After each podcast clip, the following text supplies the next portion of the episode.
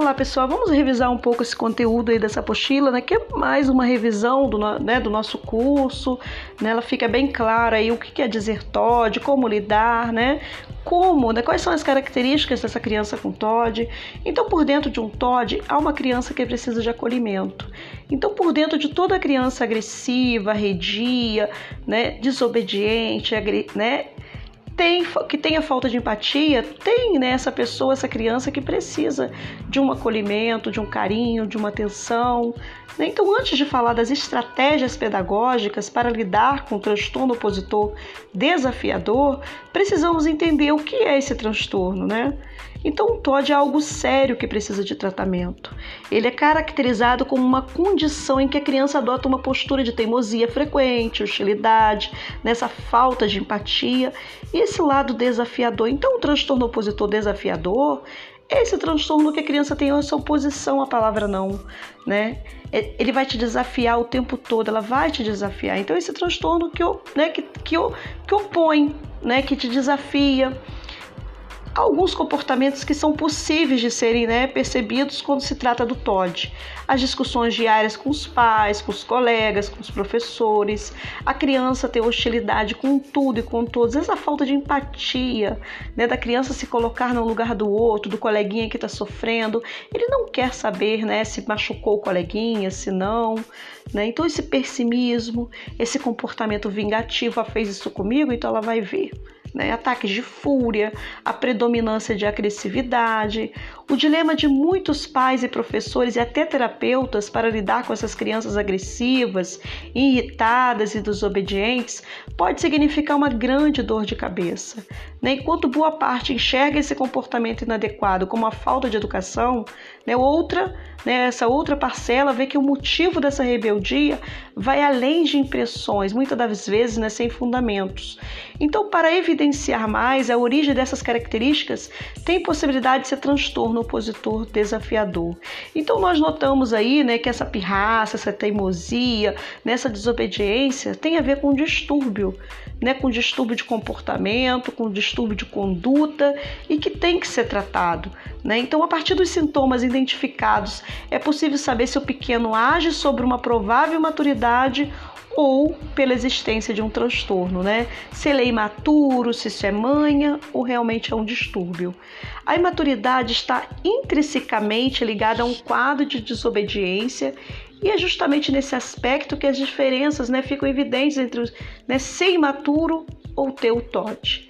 A distinção entre a desobediência e o TOD está na intensidade, uma vez que a primeira situação ocorre em determinados momentos né, e a segunda em praticamente todos os momentos. Então vale ressaltar aí uma situação.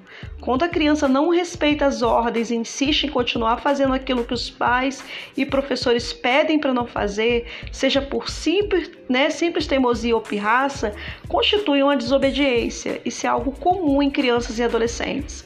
Nada como uma conversa né, e uma advertência. Nada de agressões físicas ou verbais, né? Para que a criança passe a refletir sobre suas atitudes. Então, o importante de tudo é um diálogo, né? Ter um diálogo sério, né? E transparecer essa confiança entre essa criança, né? essa criança e esse adulto todos podem ter ao longo da infância uma fase de desobediência, né? E isso passa com amadurecimento. Mas no caso do transtorno opositor desafiador, ele não passa, né? Não é um simples, né, processo, uma simples fase de, né, da criança ser imatura.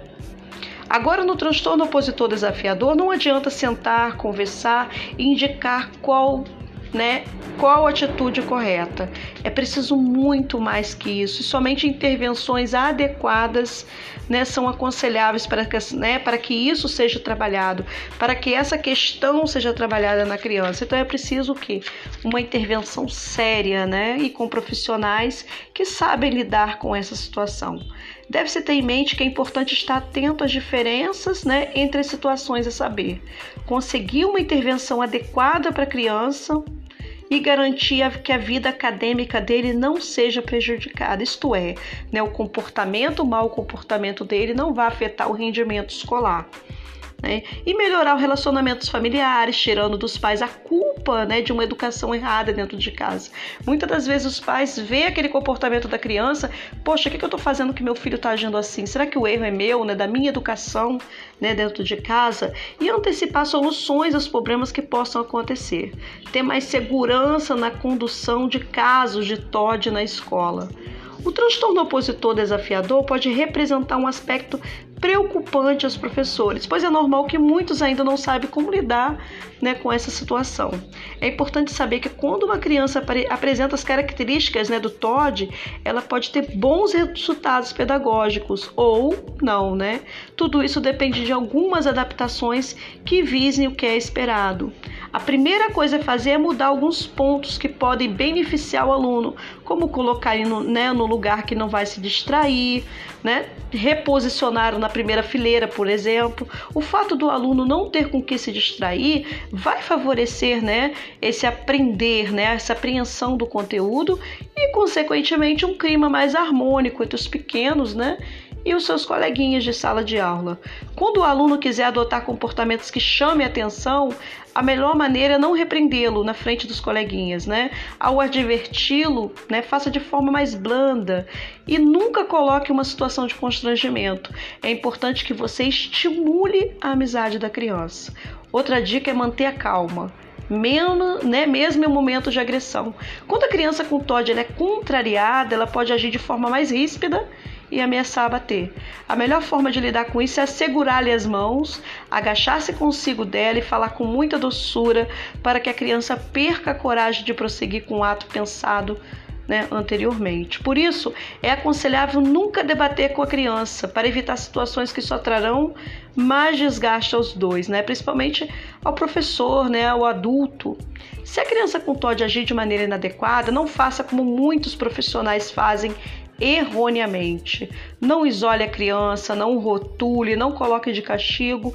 A solução é chamá-la para ser ajudante de turma ou pedir, né, ou pedir ajuda a ela para fazer parte de alguma brincadeira.